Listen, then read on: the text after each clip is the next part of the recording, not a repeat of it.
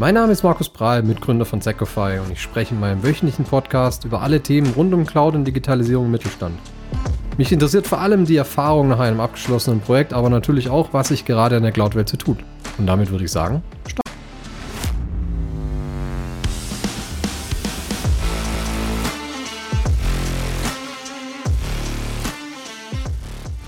Das wird heute sicher ein bisschen eine kürzere Podcast-Folge, aber ich möchte jetzt gerade äh, einfach mal festhalten, was ich wieder aus dem Gespräch mitgenommen habe. Und zwar die große Fragestellung, starte ich 2023 noch ein Cloud-Projekt oder nicht? Und ich meine, es gibt viele Gründe, warum man das vielleicht nicht tun sollte. Ähm, und ich bin mir sicher, die allermeisten können wir in irgendeiner Art und Weise ja, widerlegen. Und es gibt aber deswegen auch viele, viele Gründe, warum es vielleicht doch Sinn macht, dieses Jahr noch mit einem Cloud-Projekt anzufangen. Und ich würde hier mal unterscheiden zwischen dem Reifegrad, wie ich mich gerade mit, mit Cloud-Technologie umgebe und wie weit ich schon bin. Wenn ich jetzt sicher noch gar nichts gemacht habe, dann habe ich hier, ähm, oder nur sehr wenig, vielleicht ein bisschen Teams oder E-Mail oder so, habe ich sicher andere Themen, was dieses Jahr noch für ein Cloud-Projekt spricht und was eben nicht. Im Gegensatz zu dem, wenn ich vielleicht schon ganz schön weit bin und ja, hier größere Cloud-Projekte noch vor mir habe, wo es dann eben die Frage steht, okay, fange ich dieses Jahr noch damit an oder nicht?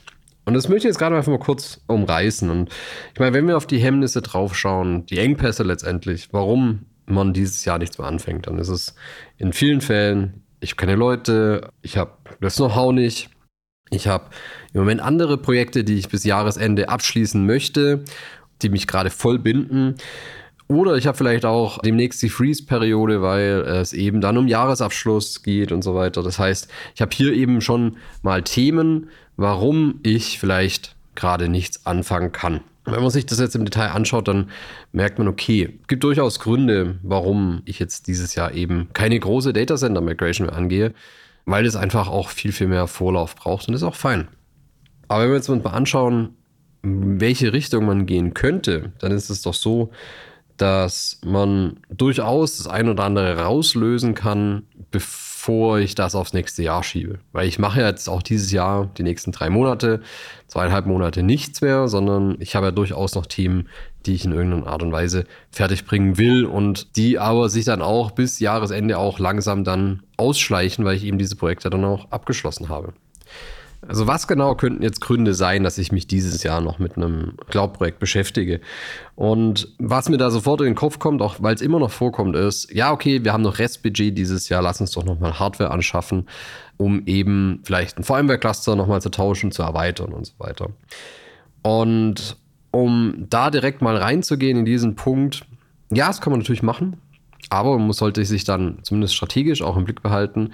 Damit binde ich mich im Zweifel für die nächsten drei, vielleicht fünf Jahre an diese Infrastrukturentscheidung. Das heißt, es ist nicht einfach nur, wir kaufen jetzt einfach nochmal Hardware, sondern ich werde mich dann, wenn ich jetzt nächstes Jahr dann ein Cloud-Projekt beginne, auf jeden Fall mit Management äh, darüber unterhalten müssen, warum habe ich denn jetzt Ende 2023 nochmal Hardware gekauft, wenn ich aber 24 erste Projekte anfange, um diese vielleicht abzulösen, effizienter zu nutzen oder ja, in, in eine andere Richtung zu treiben das ist sicher deswegen nicht mehr diese einfache Entscheidung, wie wir sie vielleicht früher getroffen haben als IT-Entscheider, zu sagen, okay, ich kaufe jetzt einfach nochmal Hardware, sondern jetzt ist es einfach eine Infrastruktur strategische Entscheidung letztendlich, die ich damit treffe.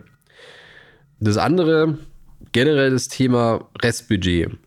Ja, natürlich kann ich jetzt schauen, ob ich das für das altbewährte nochmal raushaue, damit ich das Thema habe, dass ich im nächsten Jahr wieder das gleiche Budget habe oder weil auch vielleicht mein, habe ich auch schon erlebt, mein CFO sagt, ja, wir sollten nach Möglichkeit die Budgets auch so ausgeben, weil wir sonst ein Thema haben mit der Planung und mit der, ja, mit dem Forecast letztendlich und damit auch mit der letztendlichen Steuerberechnung und so weiter. Das heißt, auch die Finanzverantwortlichen haben natürlich ein Interesse daran, dass Budgets, so wie sie geplant sind, auch ausgegeben werden.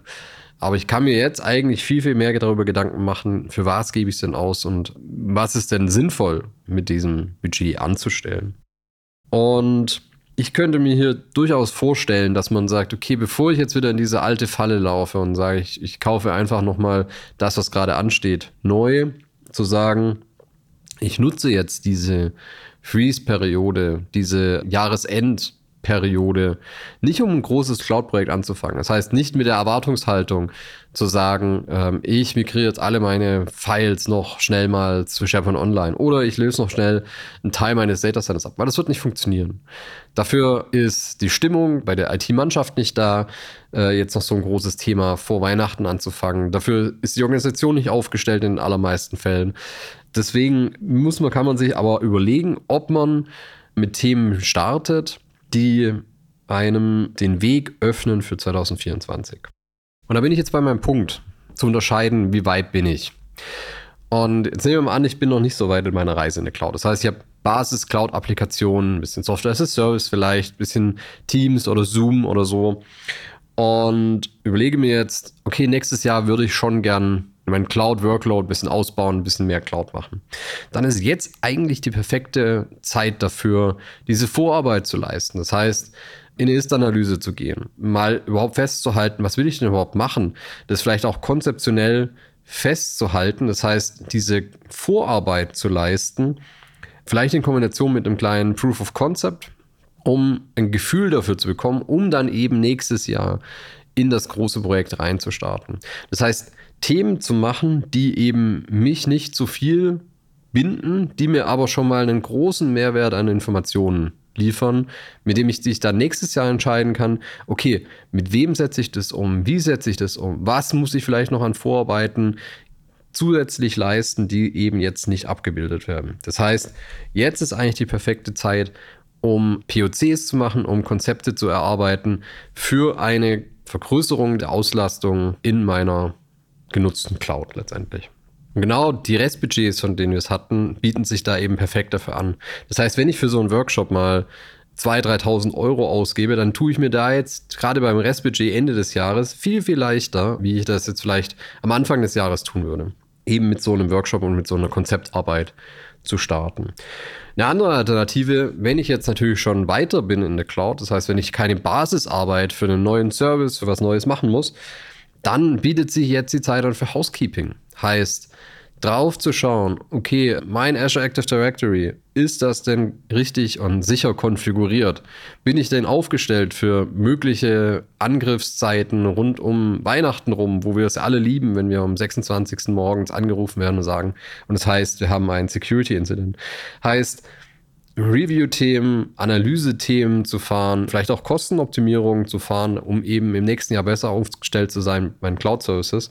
Das heißt, diese ganzen Housekeeping-Sachen bieten sich jetzt eben auch an. Das heißt, keine zentralen Änderungen oder Erweiterungen von Infrastruktur, bei denen ich natürlich auch auf eine gewisse Art und Weise alle anderen Mitarbeiter angewiesen bin, sondern vielmehr auch in das Thema reinzugehen, zu sagen, okay, wo kann ich denn jetzt noch ein wenig Pflege machen, das eh auf unserer Uhr steht, das wir aber vielleicht auch gerne einfach immer wieder vor uns herschieben, weil es einfach ein lästiges Thema ist oder weil es vielleicht ein Thema ist, das jetzt in der Priorität nicht so hoch ist wie jetzt eine Migration eines ERP-Systems beispielsweise. Heißt, solche Themen kann man jetzt eben auch die nächsten zwei Monate mitdenken und die lassen sich auch schnell umsetzen. Das heißt, so ein Review von einem Azure Active Directory, das braucht vielleicht Input von den zuständigen ähm, Engineers, Administratoren, ähm, von ja, ein paar Stunden als, als Interview mehr oder weniger und ein bisschen auf die Infrastruktur drauf schauen. Ja, die Auswertung und so weiter werden letztendlich im Hintergrund erarbeitet. Das heißt, ich kann dann in 2024 reinstarten mit einem Handlungskatalog, den ich mir priorisiert und ja auch nach Risiko abgeschätzt eben abarbeiten kann. Und vielleicht mache ich dieses Jahr noch was, vielleicht auch nicht. Also die Frage stellt sich eben generell, wenn ich weiß, dass ich mich mit Cloud beschäftigen möchte, warum sollte ich es jetzt aufschieben? In den allermeisten Fällen sehen wir es, dass eigentlich nie die Entscheidung getroffen wird, okay, wir machen jetzt hier das volle Cloud-Projekt.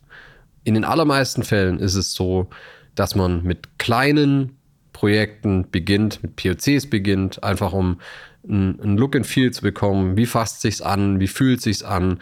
Und darauf bauend dann Entscheidungen trifft, wie möchte ich denn meinen Cloud-Stack erweitern? Was möchte ich noch alles in die Cloud bringen? Was möchte ich vielleicht nicht in die Cloud bringen? Wo habe ich die Herausforderungen von Hybrid-Cloud-Szenarien?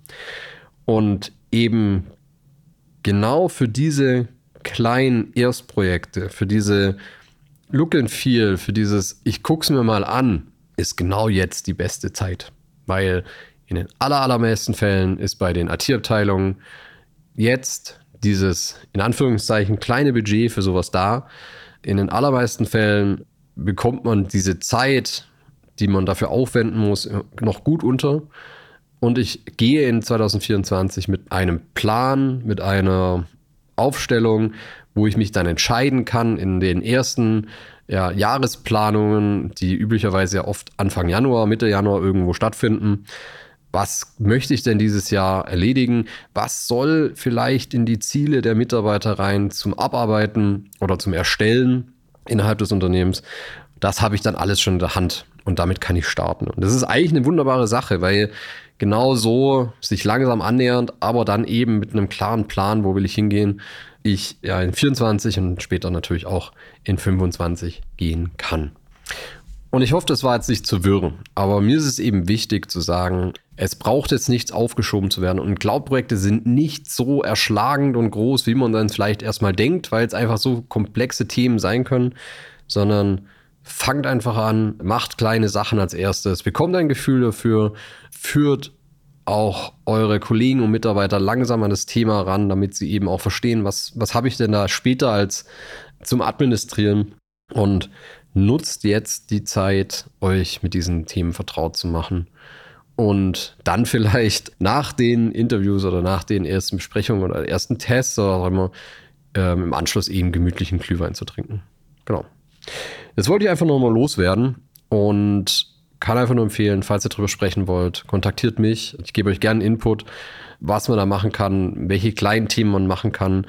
Wir geben da auch in vielen Fällen die Möglichkeit, mit eben mit uns einen Workshop zu machen und ja, die Konzepte so auszuarbeiten, dass ihr das mit anderen weitertreiben könnt oder dass ihr es intern weitertreiben könnt, je nachdem, wie ihr aufgestellt seid. Heißt, hier jederzeit unverbindlich das Gespräch suchen und dann schauen wir, wo wir rauskommen. Und mit dieser kürzeren Folge jetzt möchte ich für heute abschließen. Äh, ich wünsche euch alles Gute und bis zum nächsten Mal.